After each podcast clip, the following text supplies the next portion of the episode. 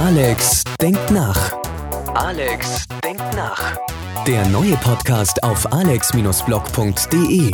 Hallo und herzlich willkommen. Hier ist der Podcast von und mit mir, Folge Nummer 11, glaube ich.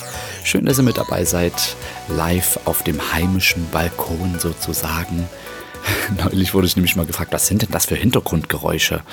Ihr könnt euch vielleicht daran erinnern, dass ich da ähm, auf dem Flughafen in Berlin war. Heute allerdings auf dem Balkon. Die Hintergrundgeräusche, die ihr jetzt hört, sind ähm, das Glockenspiel einer Kirche, ähm, den Fernseher unserer Nachbarn, Luftrauschen, vielleicht auch das Kohlekraftwerk dort hinten, was wieder eine riesige Wolke produziert und wahrscheinlich extrem viele Feinstaubpartikel in. Ach, egal.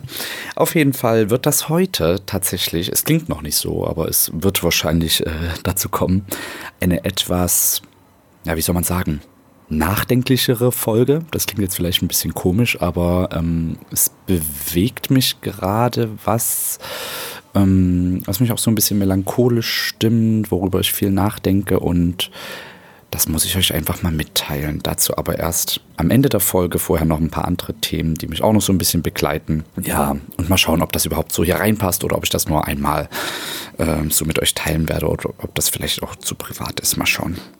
Ja, The Autumn is coming, Freunde. Sophie, vielleicht erstmal zum Start. Ich sitze hier auf dem Balkon. Mal schauen, wie viel Grad sind auf der Smartwatch. 17 nur. Ähm, und das ist schon ein gewaltiger Temperaturunterschied, aber man kann trotzdem noch schön gemütlich auf dem Balkon sitzen, den Sonntag genießen mit einem selbstgemachten Kaffee. Wenn ihr wollt, kann ich auch dieses extrem gute Rezept mit euch teilen. Und zwar kennt ihr doch vielleicht diese Espresso-Tüten, diese Fertig-Espresso-Teilchen, die man sich kaufen kann. Da muss man nur mit Wasser aufgießen, dann ist das fertig. So, das macht ihr in eine Tasse, also diesen Fertig-Espresso. Und dann füllt ihr das mit mindestens doppelt so viel Mandelmilch auf. Oh, es ist so unglaublich lecker. Und ich muss jetzt auch mal, wenn ich so davon rede. Ah, I love it, Freunde. Also Espresso und Mandelmilch. Und damit kann man in den Tag starten und einen richtig aufgeregten Podcast einsprechen. Was ist denn das erste Thema? Ich habe mir hier irgendwo eine Liste gemacht. Ja, stimmt. Ich war neulich das erste Mal beim Männerfriseur. beim Barbieren. Und das war ohne zu lügen, der angenehmste, geilste Friseurbesuch ever. Ich wurde noch nie von einem Mann frisiert und die, die da arbeiten, das sind halt so richtige Männer die echt was von ihrem Handwerk verstehen und die benutzen Werkzeug, das habe ich selber in meinem Leben noch nie gesehen. Also solche Rasiermesser und keine Ahnung, irgendwelches Zeugs eben. Äh, ich habe Angst gehabt, dass ich mal kurz mit dem Bunsenbrenner komme und dann auch noch mir die Haare wegbrennen oder so. Das kam dann zum Glück dazu nicht. Aber mit dem Rasiermesser und mit dem äh, ganz normalen Schneidewerkzeug, da haben die schon ganz schön rumhantiert, wo ich mir dachte, holla, die Waldfee. Und dann packen die ja auch so richtig zu und machen mit dem Kopf den, wie, wie sie den halt brauchen. Und das war schon, ja, ich saß nur da und dachte so, ja, nimm mich, tu es, tu es weiter. ähm, auch die Einrichtung ist halt so für Männer äh, konzipiert. Das sind alles so dunkelbraune, männliche, rustikale Möbel. Und danach sieht man einfach aus wie Cristiano Ronaldo. Also ich kam mir zumindest so vor. Also ich hasse es eigentlich sonst zum Friseur zu gehen und ich hasse auch, wie ich danach aussehe. Die föhnen einem dann die Haare immer so komisch und so, wie, weil die halt nicht wissen, wie man es selber gerne hätte. Dann sieht man immer so, man, man fühlt sich unwohl dann irgendwie in seiner eigenen Haut. Da muss man erstmal duschen gehen, dann geht es wieder so halbwegs. Aber diesem Männer, nach diesem Männerfriseur, ja, fühlt man sich nicht nur schön, sondern auch ein bisschen horny. Diese Mischung macht's, glaube ich. Ach ja.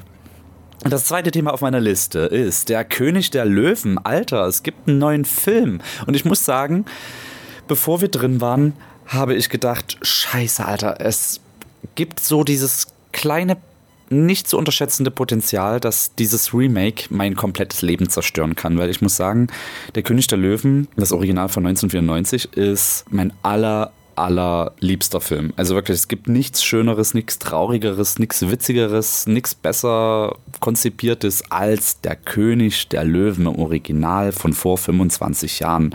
Und jetzt hatte ich schon so ein bisschen Angst, dass die mir das so ein bisschen kaputt machen. Hatte ich beim Musical ehrlich gesagt auch, aber das ist nochmal eine andere Nummer. Das war eigentlich auch ganz nett. Muss aber sagen, dass dieses Remake nicht so wirklich an das Original natürlich rankommt. Ich bin mittlerweile sogar der Meinung, sie haben sich versucht, zu sehr ans Original zu klammern.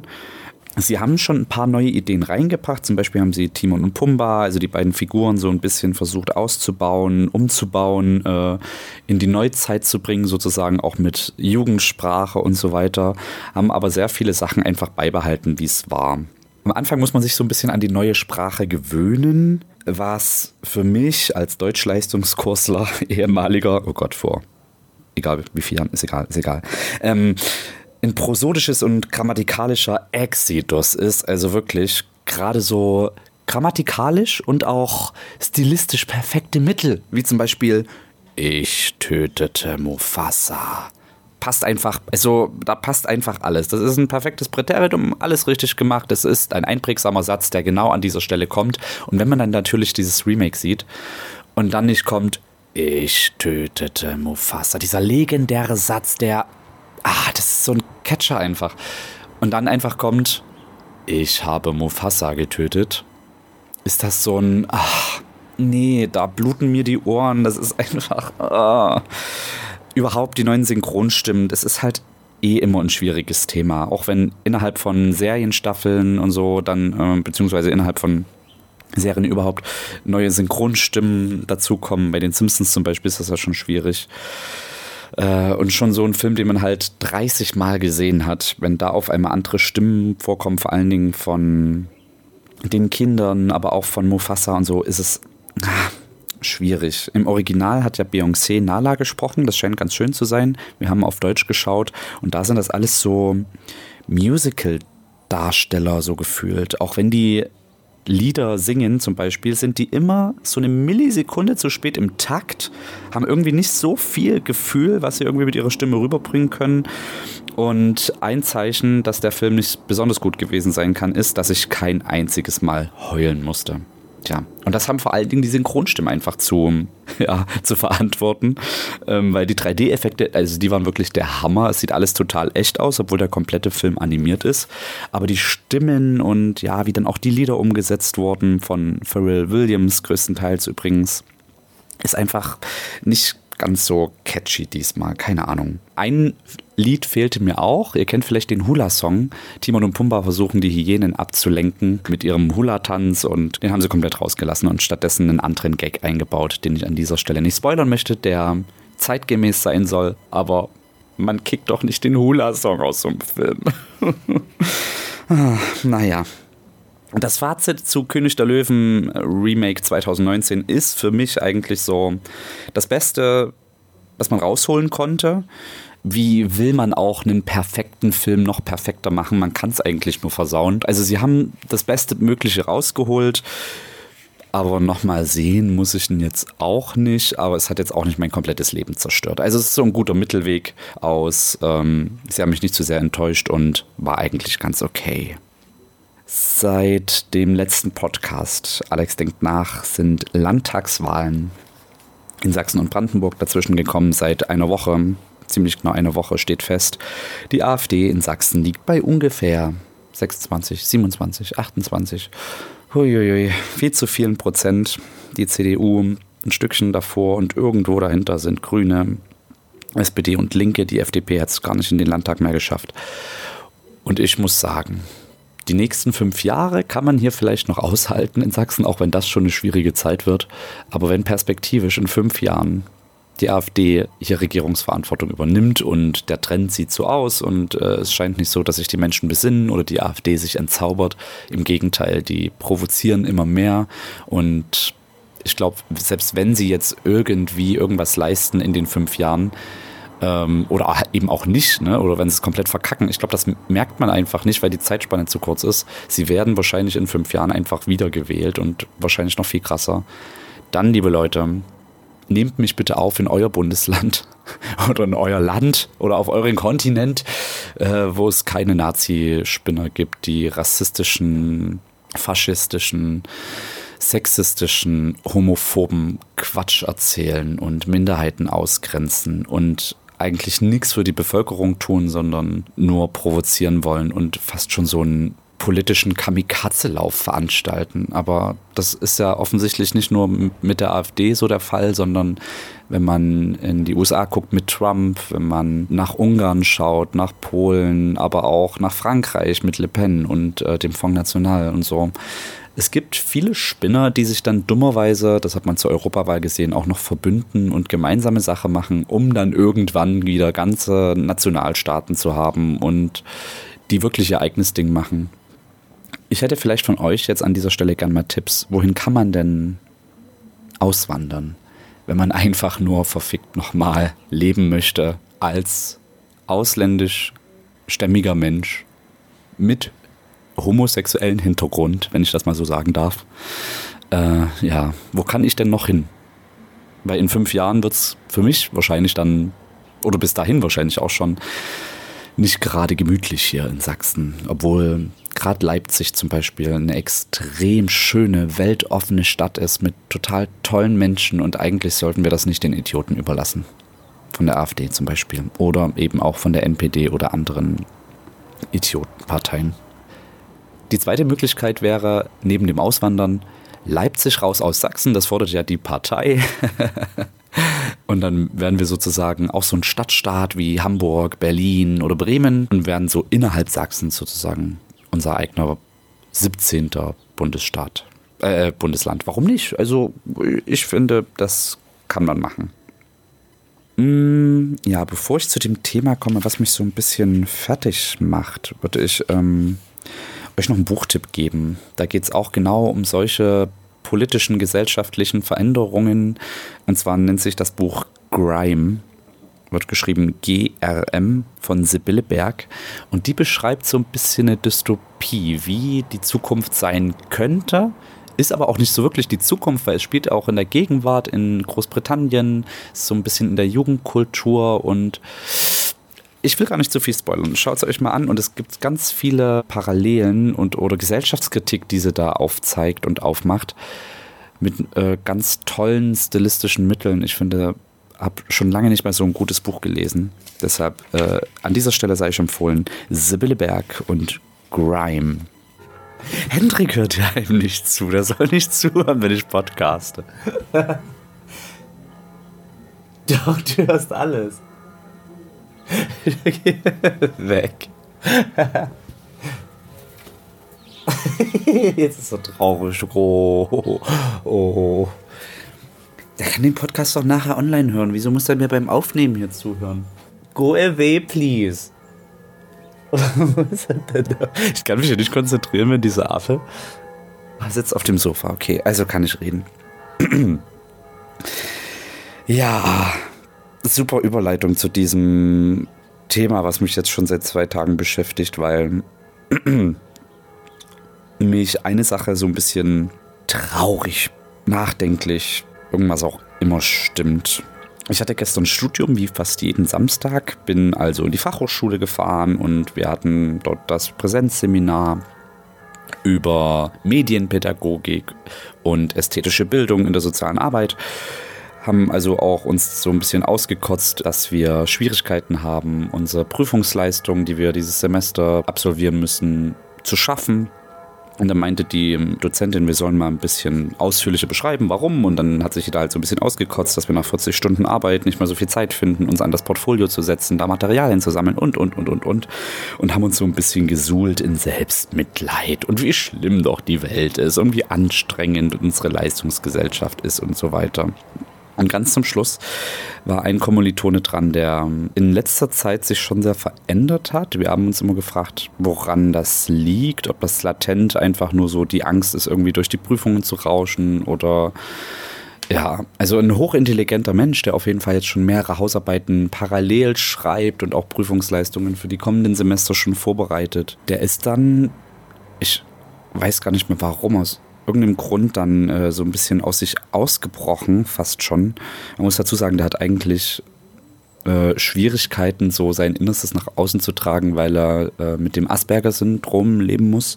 Deshalb finde ich es persönlich auch sehr spannend, dass er soziale Arbeit studiert, weil gerade das ja eigentlich so hinderliche Sachen sind, also mit Menschen zu tun haben und Emotionen zu äußern, anderen zu helfen. So, das äh, fällt Aspergern ja gar nicht so leicht und äh, nur ein Bruchteil von Menschen mit dem Asperger-Syndrom finden ja dann einen Job oder ihre Berufung äh, im sozialen Bereich. Die machen dann eher ja so was mit mathematischen Vordergründen und so. Also ganz wenig eigentlich mit im sozialen Bereich, weil das ja gerade das ist, was, was sie hindert durch, durch ihre, äh, durch ihr Handicap. Und der hat halt auch davon erzählt, dass er schon ganz viel jetzt nebenbei geschrieben hat. Und ist dann irgendwann abgekommen vom Thema, ist in Tränen ausgebrochen und hat gesagt, dass er das alles doch nur macht, weil er nicht mehr weiß, wie lange er noch hat und das Studium unbedingt noch beenden möchte. Er hat, beziehungsweise Ärzte haben bei ihm einen Hirntumor diagnostiziert im Februar und seitdem weiß er nicht mehr, wie lange er überhaupt noch so leben kann. Auf Arbeit ist er schon ein, zwei Mal zusammengeklappt aufgrund des Tumors, weil er halt auf diverse Bahnen, Nervenbahnen gedrückt hat. Wurde dann daraufhin zum Arzt geschickt, der ein MRT gemacht hat und da wurde dann dieser Tumor, der irreversibel ist, er hat eine positive Möglichkeit, äh, äh, das zu überleben von nur 30 Prozent, was jetzt nicht so besonders pralle ist. Ich fand es erstaunlich, weil wie gesagt, er hat sonst nie so die Emotionen gezeigt. Ähm, konnte auch nie aus unseren Gesichtern so ablesen, wie wir gerade von ihm denken. Ich habe auch bei ihm nie so wirklich Emotionen gesehen.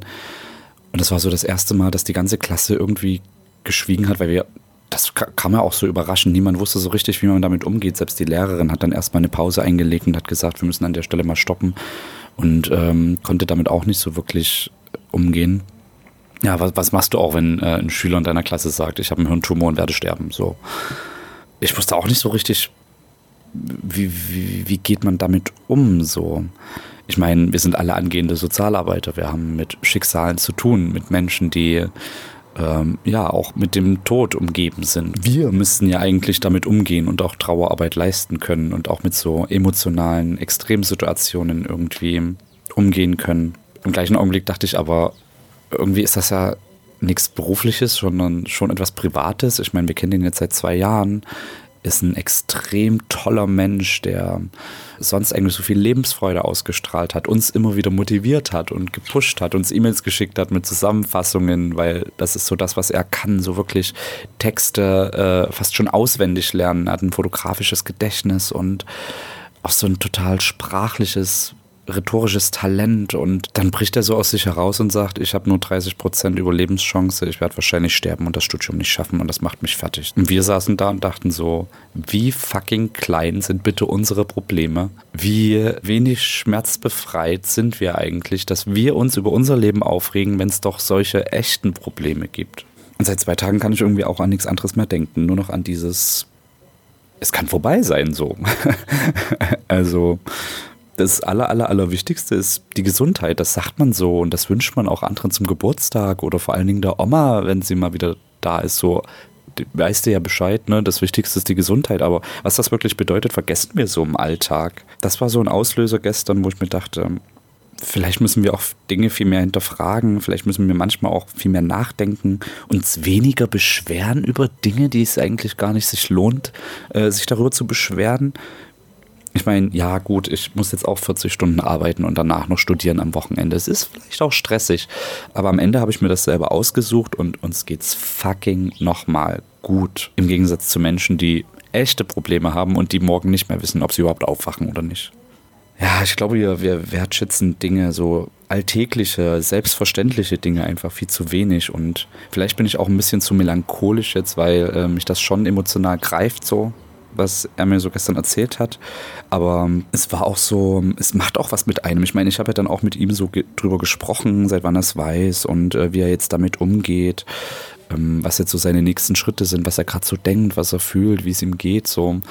Das, das, das fand er dann wieder schwierig. Er hat sich dann auch relativ schnell wieder eingekriegt emotional und hat dann ganz normal drüber gesprochen. Das ist dann auch wieder zu Studiendingen übergegangen.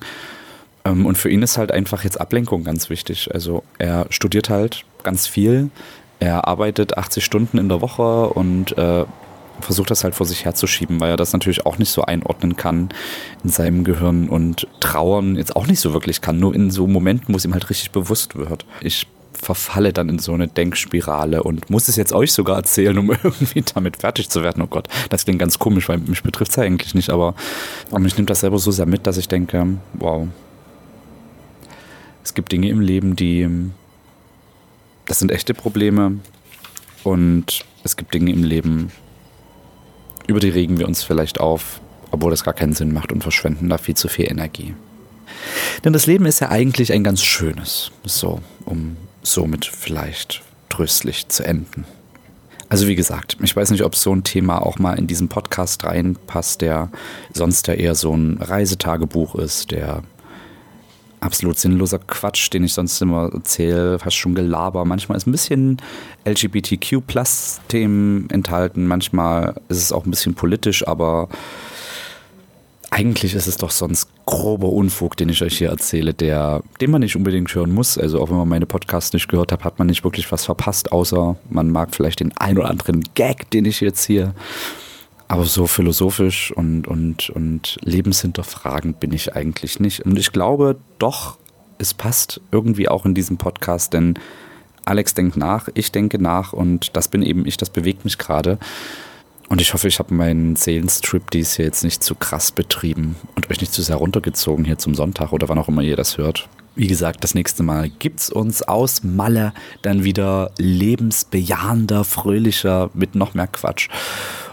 Vielleicht habe ich bis dahin auch noch ein bisschen über die Sachen nachgedacht. Das wird mich bestimmt noch ein paar Tage begleiten, so das Thema. Und ich versuche mal aus diesem Gedankenstrudel rauszukommen. Und vielleicht hat das schon ein bisschen geholfen, dass ich euch ähm, ein bisschen an meiner Gedankenwelt habe teilhaben lassen.